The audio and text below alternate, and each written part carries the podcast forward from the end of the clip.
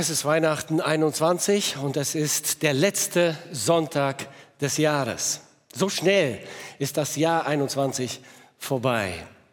Es war ein seltsames Jahr, das müssen wir wohl sagen. Und doch haben wir so viele Gründe, dankbar zu sein. Und deswegen möchte ich heute mit euch zusammen einmal einen dankbaren Rückblick auf das Jahr 21 machen und dann einen hoffnungsvollen Ausblick auf das Jahr 22. Und ich möchte diese Predigt unter ein Motto stellen, das aus der Bibel kommt, aus dem Psalm 103, Vers 2. David hat dieses Motto geprägt, das heißt, lobe den Herrn, meine Seele, und vergiss nicht, vergiss nicht, was er dir Gutes getan hat. Lasst uns zunächst einmal einen dankbaren Rückblick auf das Jahr 21 machen und wir müssen schon sagen, es war tatsächlich ein seltsames Jahr und man kann sagen, dass vier Faktoren die Gemütslage der Deutschen bestimmt haben in diesem Jahr. Das ist einmal die Corona-Krise, es ist die Flutkatastrophe, es ist die Klimakrise und es ist die Kanzlerwahl. Alles beginnt irgendwie mit K, zumindest äh, phonetisch, also äh, Corona, Katastrophe, Klima, Kanzlerwahl. Das hat die Gemütslage äh, der Gesellschaft in unserem Land bestimmt in diesem Jahr. Und ich denke, wir können rückblickend auch sagen, dass in gewisser Weise diese Corona-Krise ein Test des Glaubens und der Treue für uns Christen und für die Kirchen gewesen ist. Im christlichen Nachrichtenmagazin IDEA wird am 4. Äh, November der Vorsitzende der kirchlichen Sammlung, Pastor Ulrich Rüss aus Hamburg, zitiert. Dort heißt es, er übte in seinem Jahresbericht scharfe Kritik am Verhalten der Kirchen in der Corona-Krise. Gottesdienste fielen aus. Kirchentüren waren verschlossen. Alte, Kranke und Sterbende wurden vielfach aus Angst bewusst nicht betreut. Abendmahlsfeiern habe es kaum gegeben. Das sei ein Sündenfall der Kirche. Rüss sieht in, der, in den Digitalgottesdiensten keine Alternative zum Präsenzgottesdienst. Gemeinde, sagt er, braucht lebendige, leibhaftige Gegenwart miteinander als tiefe Form der Gemeinschaft der Heiligen. Dazu gehörten eben auch gemeinsames Singen, Beten, Hören und Christus begegnen. Natürlich haben auch wir versagt, ob als Gemeinde oder ganz persönlich. Und natürlich sollten wir uns fragen, worüber sollte ich Buße tun, rückblickend auf das Jahr 21. Welche Lektionen muss ich ziehen aus dem, was geschehen ist im letzten Jahr, in meinem ganz persönlichen Leben? Was hat Gott mir mitgeteilt? Auch wir das müssen wir zugeben. Viele von uns haben sich unnötig zu viele Sorgen gemacht, obwohl Gott gesagt hat, alle eure Sorgen werft auf mich. Ich sorge für euch. Wir haben vielleicht an falschen Fronten gekämpft, wo wir nicht hätten kämpfen sollen. Aber wenn wir auf Gott schauen, wenn wir unsere Blicke nach oben heben, dann sind unsere Herzen mit großer, großer Dankbarkeit erfüllt. Ich möchte, dass wir zusammen darüber nachdenken, wofür wir dankbar sind. Es gibt eine Online-Umfrage. Du kannst mit deinem Handy gleich den Code scannen und einfach persönlich eingeben, vielleicht nur ein Stichwort, einen Begriff. Wofür bist du rückblickend auf das Jahr 21 dankbar? Wir schauen uns das dann gleich gemeinsam an. Ich möchte uns drei Gründe nennen, warum wir alle zusammen dankbar sein sollten für das Jahr 21. Der erste Grund, dankbar zu sein, ist dieser. Gott hat geredet. Gott hat geredet. Ja, wir haben es mit einem redenden Gott zu tun. Er schweigt nicht, er schweigt nie. Er redet auf vielfältige Weise sagt uns die Bibel. Und er hat im Jahr 21 zum Teil sehr laut gesprochen, durch Krisen, durch die Corona-Krise und durch die Flutkatastrophe in unserem Land. Er hat laut geredet. Und er erklärt sein Reden seinem Volk Israel durch den Propheten Jesaja, die damals auch in einer Krisensituation waren. Und das ist, was er uns auch sagen will, wenn wir in einer Krisensituation sind. Gott sagt, so spricht der Herr, dein Erlöser, der Heilige Israels. Ich bin der Herr, dein Gott. Das vergessen wir so oft, nicht wahr? Gott sagt mitten in der Krise, ich bin der Herr, dein Gott, dein Erlöser. Dein Gott, der dich lehrt, was dir hilft und dich leitet auf dem Wege, den du gehst. Oh, dass du auf meine Gebote gemerkt hättest. Dann wäre dein Friede wie ein Wasserstrom und deine Gerechtigkeit wie Meereswellen. Gott will, dass wir die richtigen Schlüsse ziehen aus seinem Reden, wenn er spricht. Gott hat geredet durch Krisen, durch politische Ereignisse in unserer Gesellschaft, in unserem Land, durch Veränderungen. Und natürlich, wie immer, hat Gott durch sein Wort geredet. Das ist der primär, die primäre Art und Weise, wie Gott spricht, durch die Bibel. Er hat geredet. Gottes Wort ist die Wahrheit. Durch die besonderen Umstände in den letzten 22 Monaten hat der Herr vielen Menschen Herz und Ohr geöffnet für sein Reden. Und dafür sollten wir heute dankbar sein. Ja, viele Menschen in unserem Land sind, haben sich auf die Suche nach Gott gemacht. Wegen der Krise, weil die Krise in unser Land und in ihr Leben kam. Sie sind irgendwie wachgerüttelt worden und sie haben angefangen zu hören. Redet Gott? Und einige, vielleicht viele, haben ihre Bibeln ausgegraben, gesucht. Wo ist sie? Verstaubt irgendwo im Regal oder irgendeiner Kiste im Keller. Oder sie haben sich eine gekauft und haben angefangen zu lesen und sich zu fragen, was sagt Gott mir? Was bedeutet diese Corona-Krise? Was bedeutet die Flutkatastrophe? Und sie haben das Evangelium entdeckt in der Bibel, die rettende Botschaft. Es ist eine Zeit des geistlichen Aufbruchs und der Erweckung. Trotz Krise oder wegen der Krise, weil Gott durch sie redet.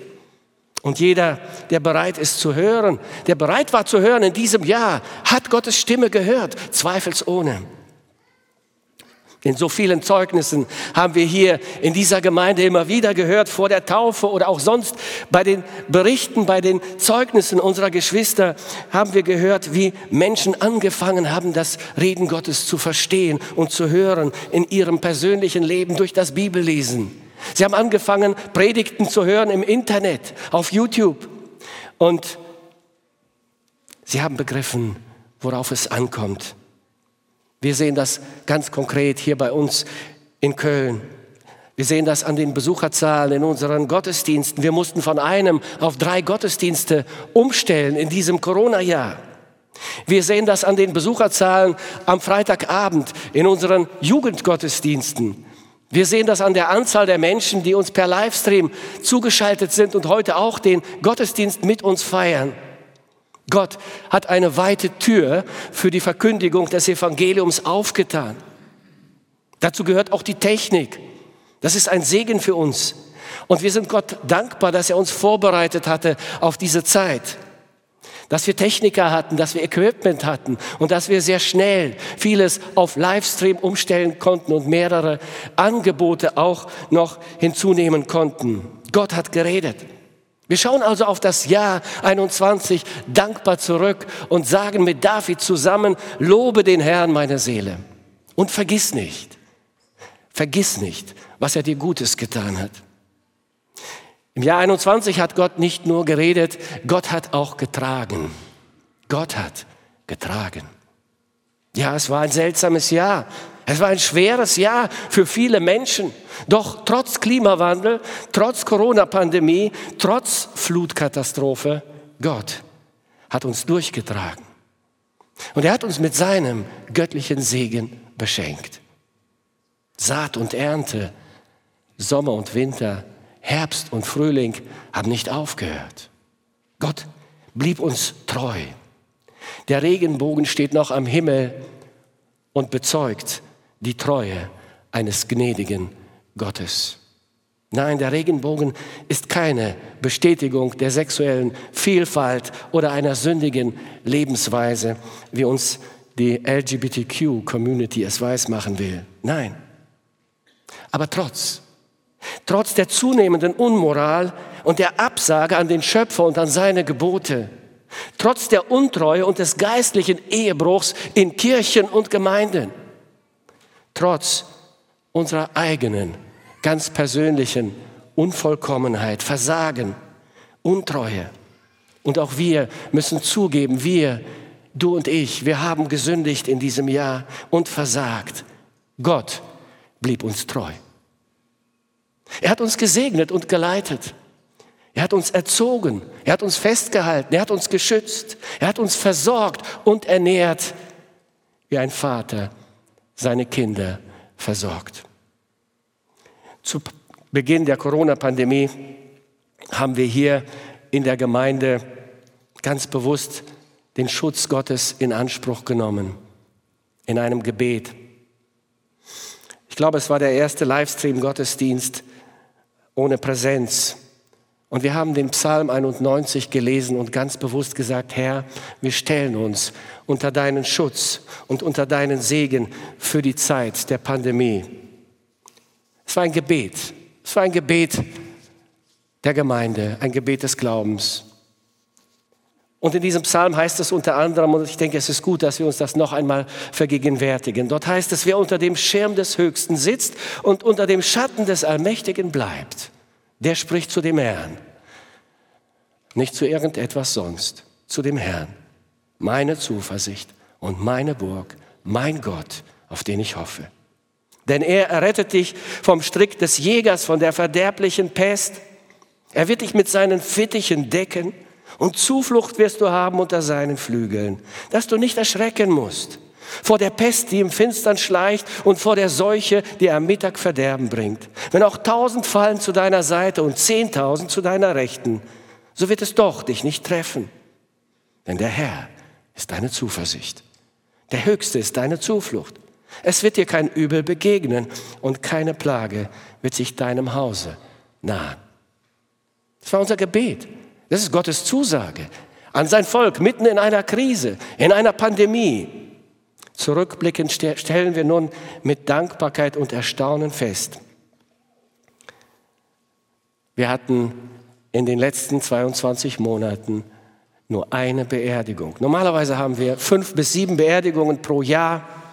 Und wir hatten in diesen 22 Monaten nur eine, eine Schwester, die über 90 Jahre alt war, starb ohne jeden Zusammenhang mit Corona.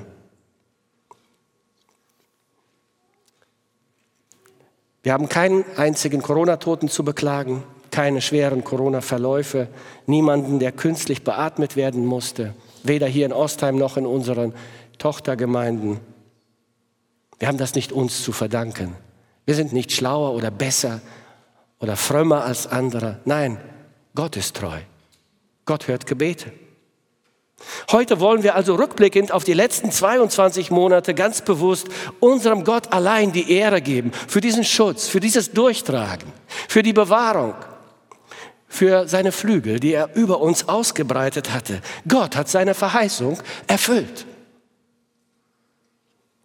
Nur die ersten sieben Wochen der Pandemie mussten wir auf Präsenzgottesdienste verzichten.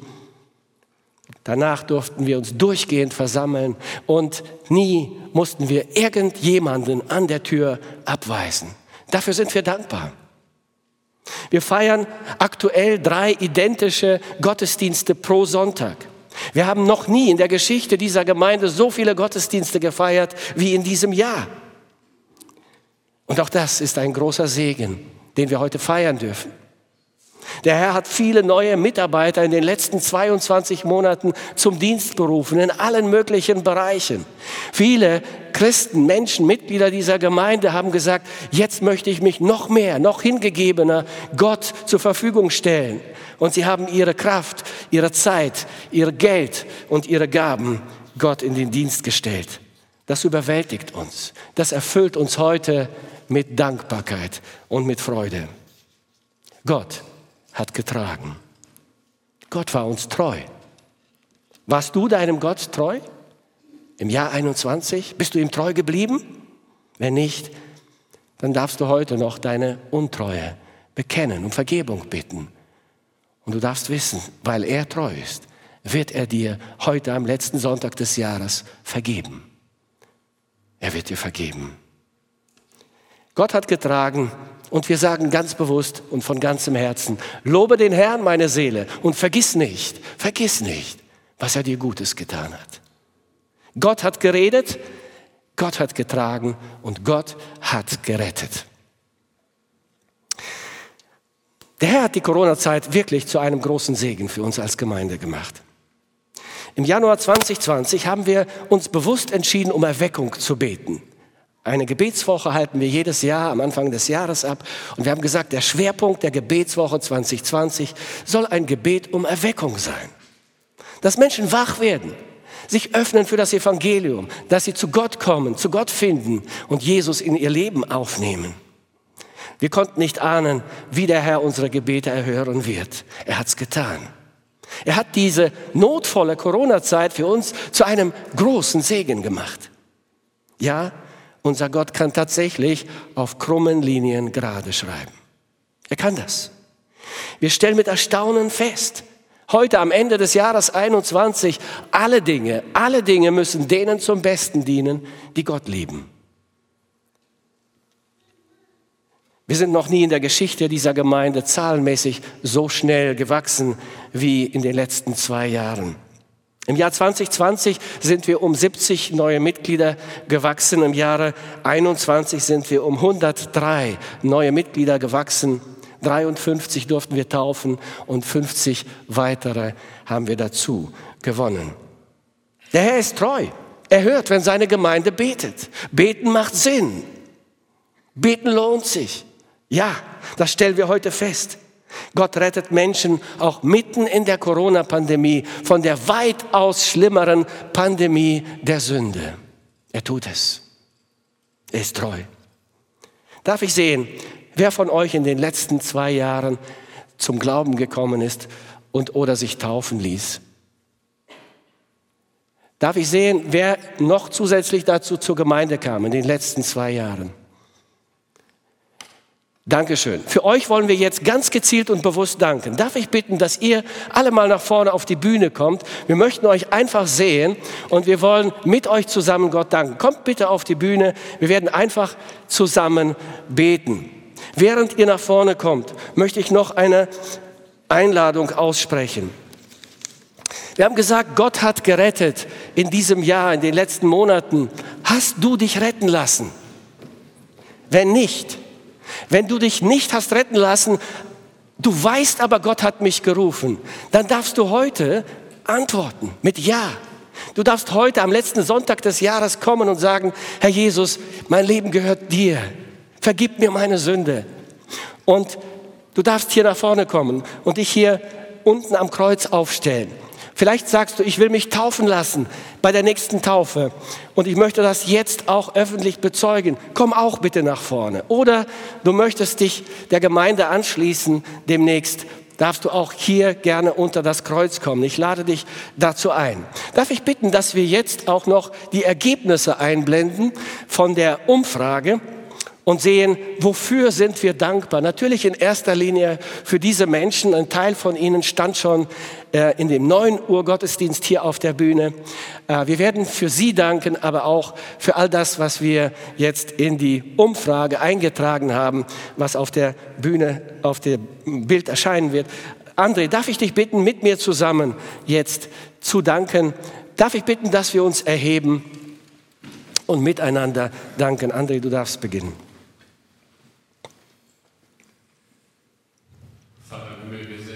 So voller Dank, wenn wir zurückschauen auf die letzten Monate, Herr, und wir wollen dir allein die Ehre dafür geben, Herr. Soli Deo Gloria. Herr, wir preisen dich dafür, dass du so ein wunderbarer Gott bist, Herr, dass du ein Gott bist, der Menschen rettet, Herr. Ich bin dir so dankbar für deine Treue, Herr. Du hast unsere Gebete erhört und du hast gewirkt, Herr, manchmal durch uns, manchmal aber auch trotz uns. Herr, weil du auf krummen Linien gerade schreibst, weil du Menschen retten möchtest, Herr. Und wir möchten dir heute dafür danken, für all die neuen Geschwister, Herr, für jede Bekehrung, für jede Taufe.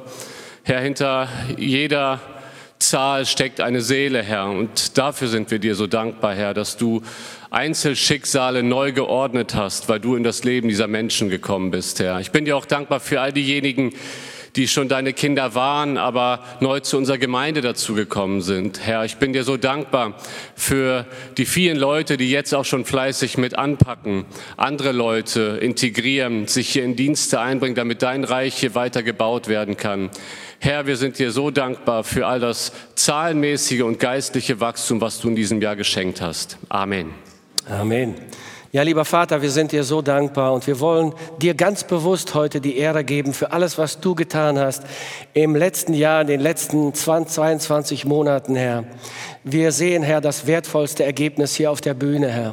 Menschen, die du gerettet hast, Menschen, die du neu gemacht hast, die ihren Glauben bezeugt haben in der Taufe, die neu in diese Gemeinde gekommen sind. Sie alle, Herr, sind dein Geschenk an uns als Ortsgemeinde hier.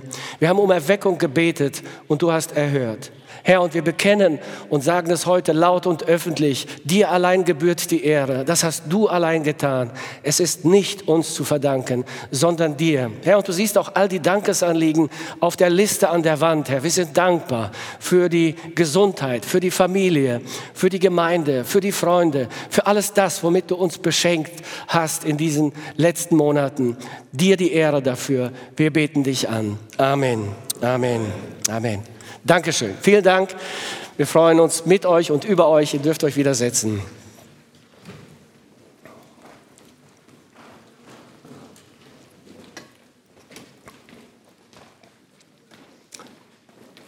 Wir dürfen also tatsächlich dankbar zurückschauen auf das Jahr 21. Gott hat geredet, Gott hat getragen, Gott hat gerettet. Und lobe den Herrn, meine Seele, und vergiss nicht, was er dir Gutes getan hat. Eine wichtige Lektion für uns übrigens, denn wir vergessen Dankbarkeit so oft. Wir schließen uns an den Chor der Meckerer an. Ja, es ist so ansteckend, das ganze Gemeckere in dieser Welt. Das ganze Klagen, alles ist schlecht und alles ist aussichtslos und wir sind unzufrieden über Corona, über Masken, über die Regierung und so weiter. Aber sollten wir Christen uns nicht durch Dankbarkeit auszeichnen? Sollten wir das nicht? Lasst uns diese Lektion mitnehmen ins kommende Jahr. Wir wollen nun einen hoffnungsvollen Ausblick in das Jahr 22 machen. Viele Dinge werden sich im nächsten Jahr ändern. Das ist immer so in unserer Welt. Alles verändert sich. Nun, viele Dinge machen uns vielleicht auch Sorge oder Angst.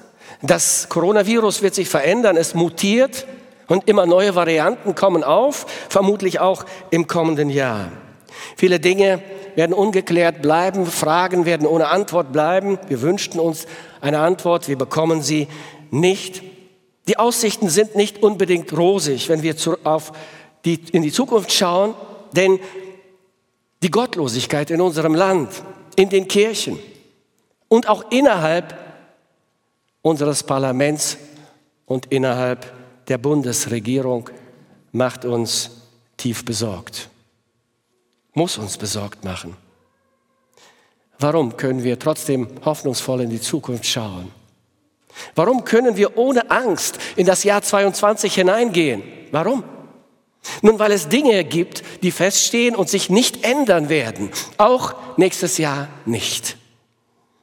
Unser Glaube ist nicht abhängig von den äußeren Umständen. Unsere Hoffnung ruht auf einem sicheren und unerschütterlichen Fundament. Ich will euch drei Gründe nennen, warum wir trotz der Ungewissheit hoffnungsvoll in das neue Jahr 22 gehen können. Erstens, der erste Grund ist dieser. Jahr 22 wird sich vieles ändern, aber Gott nicht. Gott wird sich nicht ändern im nächsten Jahr. Wir haben seit kurzem eine neue Bundesregierung und wir wissen noch nicht genau, was sie alles im Schilde führt. Aber bereits wissen wir über einige Vorhaben der Ampelkoalition und diese Vorhaben machen uns Sorge, wie ich schon gesagt habe. Es ist eine zunehmend offene Gottlosigkeit, die da zutage tritt. In den Äußerungen, in den Gesetzesvorhaben der neuen Bundesregierung. Und das macht uns große Sorgen. Ich werde bei meiner nächsten Predigt Ende Januar über diese Vorhaben der Bundesregierung auch einiges sagen. Symptomatisch dafür war zum Beispiel auch die Vereidigung unseres neuen Bundeskanzlers. Die übliche Formel am Ende, so wahr mir Gott helfe, hat er bewusst ignoriert und weggelassen. Er hat es nicht gesagt. Ebenso auch alle grünen Minister nicht. In einer Talkrunde in der ARD am 28. November diskutierten Medienvertreter und Experten über die Pläne der neuen Bundesregierung.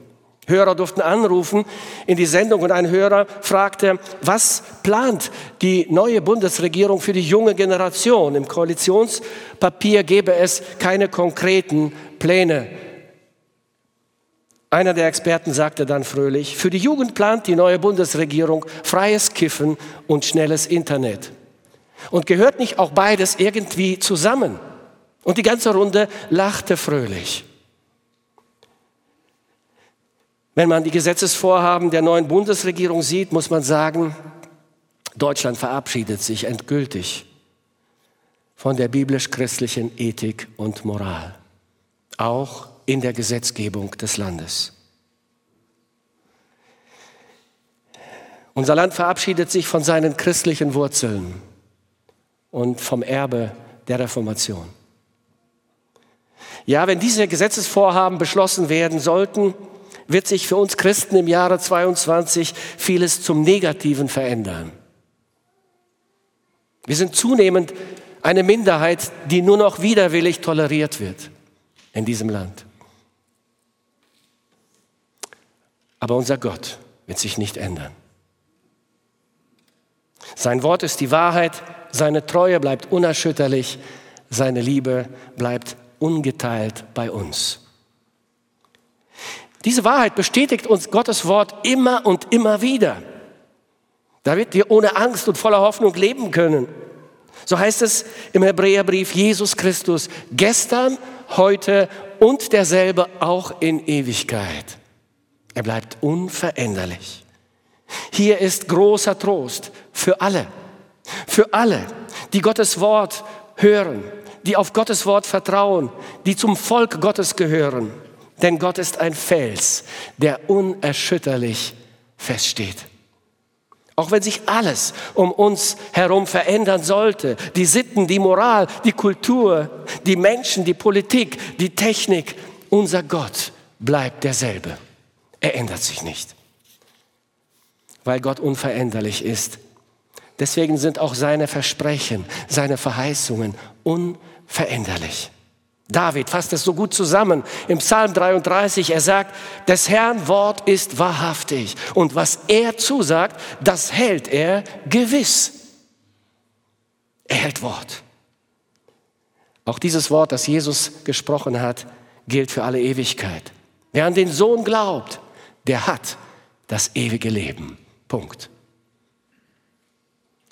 Daran ändern auch meine und deine Zweifel und unsere Ängste nichts. Und auch alle Mächte der Welt, auch der unsichtbaren Welt, können nichts an der Wahrhaftigkeit dieser Worte ändern. Aber auch die andere Seite der Medaille stimmt.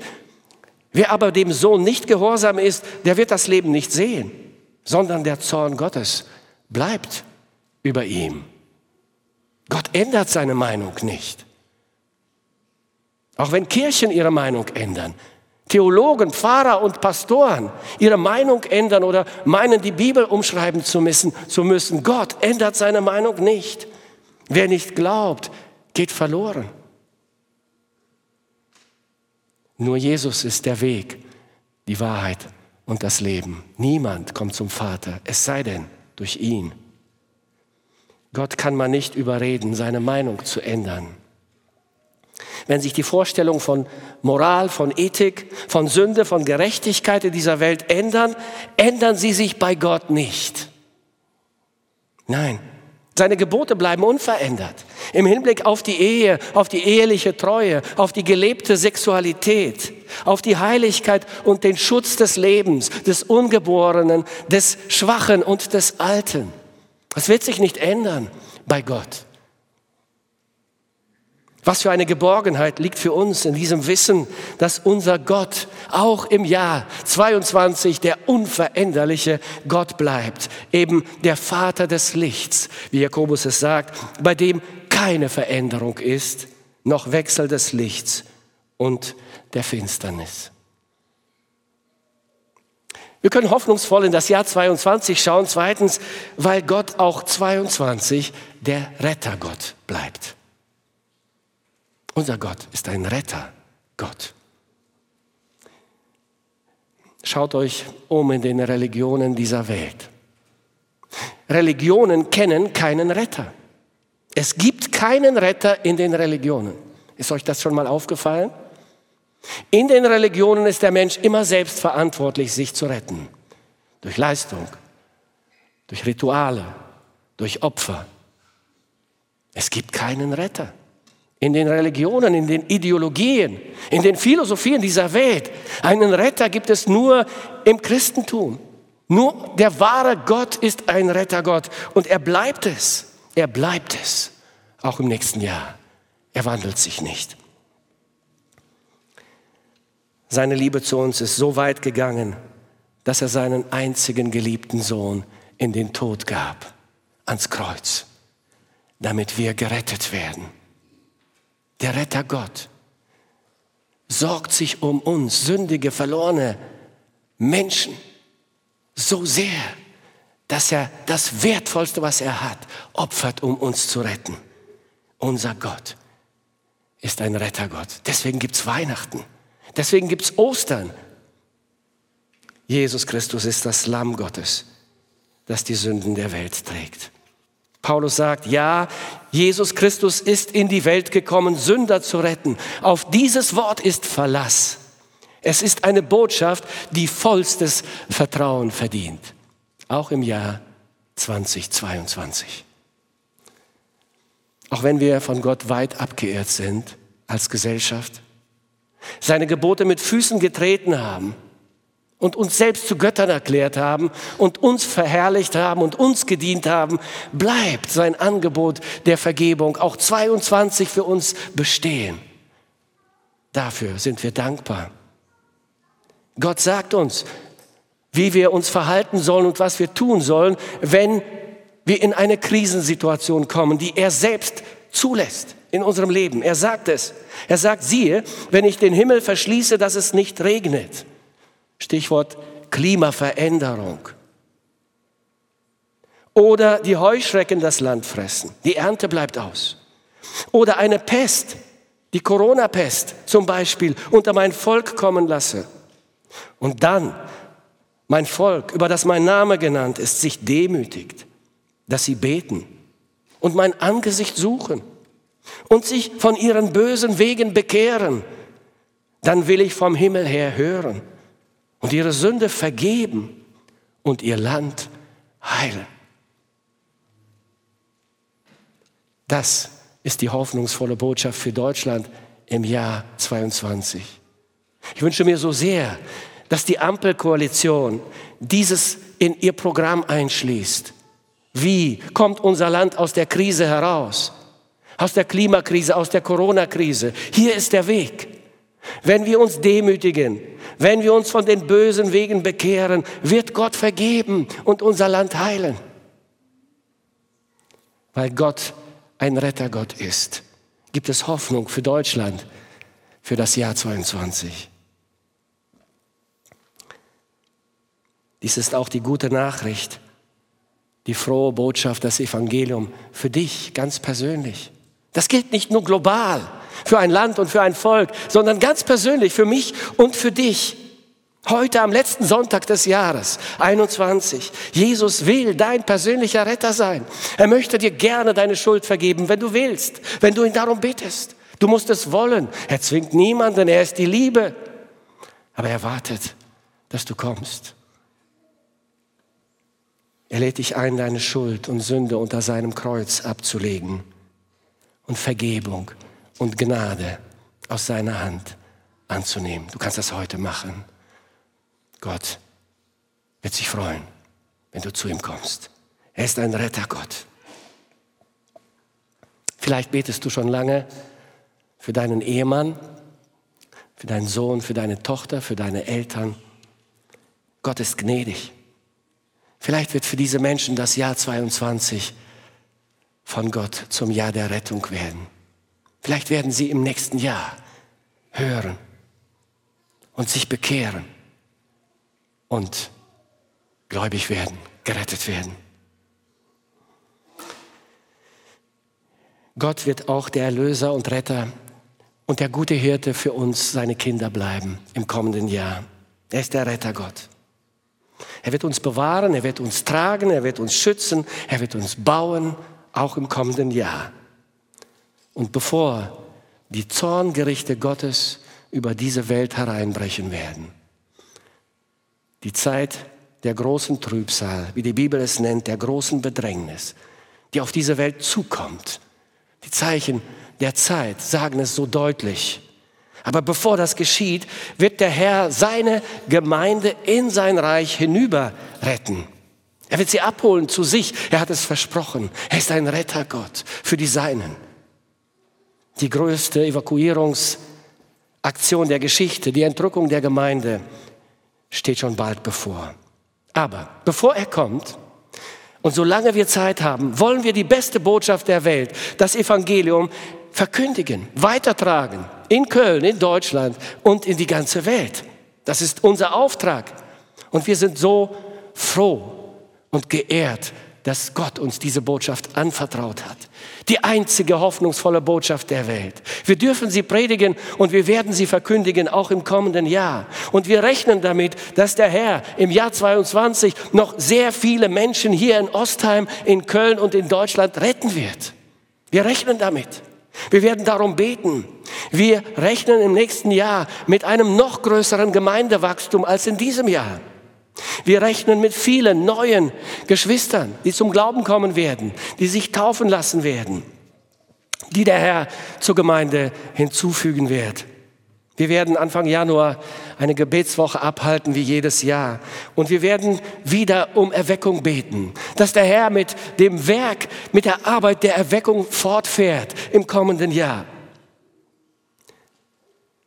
Weil unser Gott sich nicht ändert, und auch 22 ein Rettergott bleibt, dürfen wir unseren Auftrag nicht vernachlässigen und nicht vergessen. Den Missionsbefehl unseres Herrn, den er uns aufgetragen hat. Denn wir sind Botschafter an Christi Stadt. Und Gott ermahnt durch uns, sagt Paulus, lasst euch versöhnen mit Gott. Das ist unsere primäre, schönste, wichtigste Aufgabe im Jahr 22. Ich freue mich heute schon auf die 100 plus neuen Mitglieder im kommenden Jahr, die dann hier auf die Bühne kommen werden und strahlen werden und mit denen wir gemeinsam Gott danken werden für das, was er im Jahr 22 in ihrem Leben getan hat. Ich freue mich heute schon auf die vielen neuen Zeugnisse, die wir bald hören werden. Am 6. März feiern wir die erste Taufe des Jahres 22 und davor werden wir Zeugnisse hören von dem, was Gott getan hat im Leben einzelner Menschen. Das begeistert mich persönlich sehr. Wir setzen für das Jahr 22 unsere Hoffnung auf den unveränderlichen Gott. Ob persönlich, politisch, wirtschaftlich, gesundheitlich, gesamtgesellschaftlich. Die Hoffnung der Welt ruht in dem unveränderlichen Gott.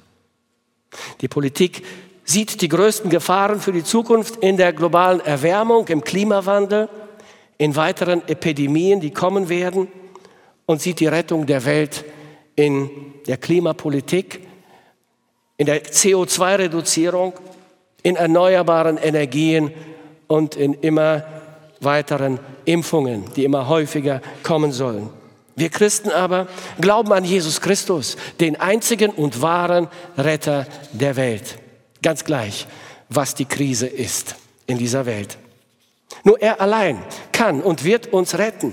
Nur er allein wird diese Welt zum Frieden führen, zur Sicherheit. Er wird Gesundheit und er allein kann Erlösung bringen. Drittens und letztens, Gott hat einen guten Plan für dich ganz persönlich für das Jahr 22. Er sagt, ich habe dich bei deinem Namen gerufen, du bist mein. Das sagt er zu jedem seiner Kinder. Ich habe dich persönlich nicht übersehen. Ich habe dich bei deinem Namen gerufen. Du bist mein. Ich weiß, welche Pläne ich mit euch habe. Ich will euch geben Zukunft und Hoffnung. Ich möchte am Ende nur einen längeren Text noch lesen aus Jesaja 40. Hier spricht Gott zu seinem Volk und das spricht er auch zu uns, denn er hat auf jede seiner Verheißungen in Jesus Christus das Ja gegeben zu allen Gläubigen, zu allen Kindern. Damals war das Volk auch in einer großen Krise.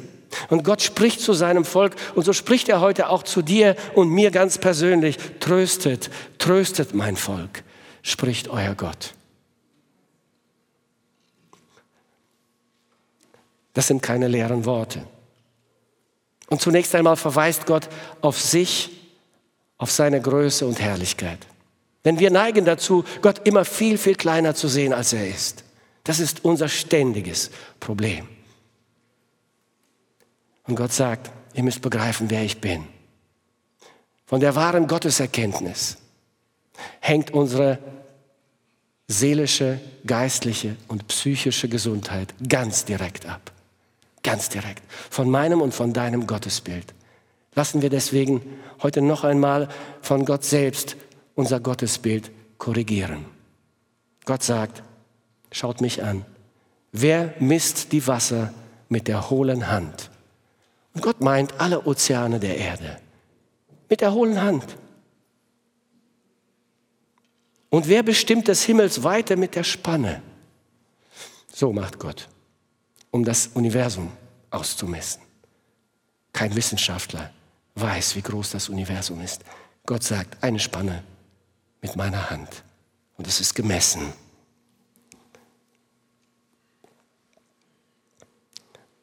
Wer fasst den Staub der Erde mit dem Maß und wiegt die Berge mit einem Gewicht und die Hügel mit einer Waage? Siehe, die Völker vor denen wir vielleicht Angst haben. Es gibt so viele Gerüchte, neue Kriege könnten 22 äh, hereinbrechen. Gott sagt, siehe, die Völker sind geachtet wie ein Tropfen am Eimer. Alle Völker der Welt. Ein Tropfen am Eimer. So groß ist Gott. Und wie ein Sandkorn auf der Waage. Siehe, die Inseln sind wie ein Stäublein. Alle Völker sind vor ihm wie nichts und gelten ihm als nichtig und eitel. Gott muss nie Angst haben vor den Plänen der Politiker, einer Armee, einer Regierung. Eitel. Mit wem wollt ihr denn Gott vergleichen? Oder was für ein Abbild wollt ihr von ihm machen? Wisst ihr denn nicht? Habt ihr nicht gehört? Ist es euch nicht von Anfang an verkündigt? Habt ihr es nicht gelernt von Anbeginn der Erde? Ich denke, was Gott damit meint, er sagt, habt ihr nicht den Schöpfungsbericht gelesen? Wie habe ich denn die Welt gemacht? Da gab es nichts. Und ich sprach. Und alles stand da. Ihr habt ein falsches Bild von mir, sagt Gott. Ihr hättet es wissen müssen. Er, Gott, thront über dem Kreis der Erde. Und die darauf wohnen, sind wie Heuschrecken. Er spannt den Himmel aus wie einen Schleier und breitet ihn aus wie ein Zelt, in dem man wohnt. Er gibt die Fürsten preis, die Mächtigen, die Starken, die Despoten, die Regenten. Er gibt sie preis, dass sie nichts sind. Und die Richter auf Erden macht er zunichte. Kaum sind sie gepflanzt, kaum sind sie gesät, Kaum sind sie gewählt, könnten wir heute sagen. Kaum wurzelt ihr Stamm in der Erde, da bläst er sie an, dass sie verdorren und ein Wirbelsturm führt sie weg wie Spreu. Mit wem wollt ihr mich also vergleichen? Dem ich gleich sei. Spricht der Heilige.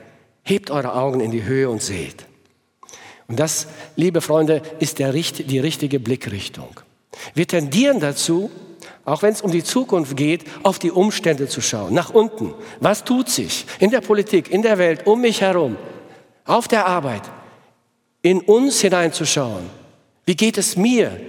Was sind die Gefühle und Gedanken? Aber Gott sagt, nee, nee, nee, falsche Blickrichtung. Hebt eure Augen hoch. Schaut nach oben.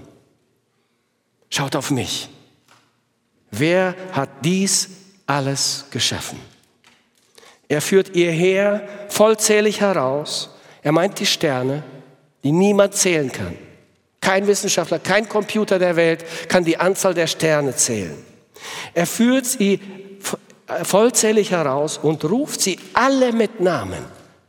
Jeder Stern hat einen Namen bei Gott, den Gott vergeben hat.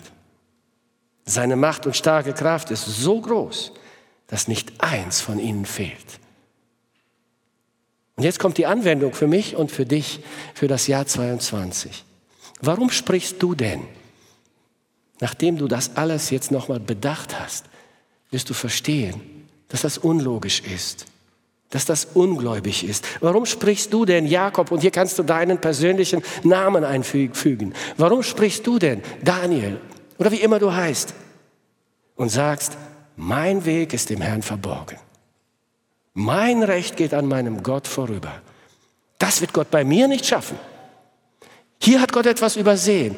Er kommt nicht rechtzeitig. Er hat etwas vergessen. Warum sagst du das? sagt Gott. Weißt du nicht? Hast du nicht gehört? Der Herr, der ewige Gott, der die Enden der Erde geschaffen hat, wird nicht müde noch matt. Sein Verstand ist unausforschlich. Er gibt den Müden Kraft. Es kann sein, dass wir müde geworden sind. In diesem Jahr, im letzten Jahr, von all dem, was geschieht und schauen so ein bisschen besorgt und ängstlich in die Zukunft. Aber Gott sagt, er gibt den Müden Kraft und Stärke genug dem Unvermögenden. Was immer deine Lebenssituation jetzt ist, Gott wird dir Kraft geben. Er wird dich stärken. Ja, Jünglinge werden müde und matt, die normalerweise immer stark sind. Trainieren, ja, und auch junge Männer straucheln und fallen, sagt Gott. Aber die auf den Herrn harren, die auf den Herrn vertrauen, ob jung oder alt, spielt gar keine Rolle, die auf den Herrn harren, kriegen neue Kraft. Neue Kraft, dass sie auffahren mit Flügeln wie Adler, dass sie laufen und nicht matt werden, dass sie wandeln und nicht müde werden. Wir schauen hoffnungsvoll, voller Zuversicht auf das Jahr 2022. Denn auch wenn sich 2022 vieles ändern wird, unser Gott wird sich nicht ändern. Auch wenn viele Entwicklungen in der Welt zurzeit in die falsche Richtung laufen und die Gottlosigkeit zunimmt, unser Gott bleibt auch 22 der Rettergott. Er wird nicht aufhören, Menschen zu retten. Die Absichten Gottes mit dir persönlich im Jahr 22 sind gut, die besten die besten Absichten. Dein Vater im Himmel hat einen guten Plan für dich, auch für das kommende Jahr. Lobe den Herrn, meine Seele, und was in mir ist, seinen heiligen Namen. Amen.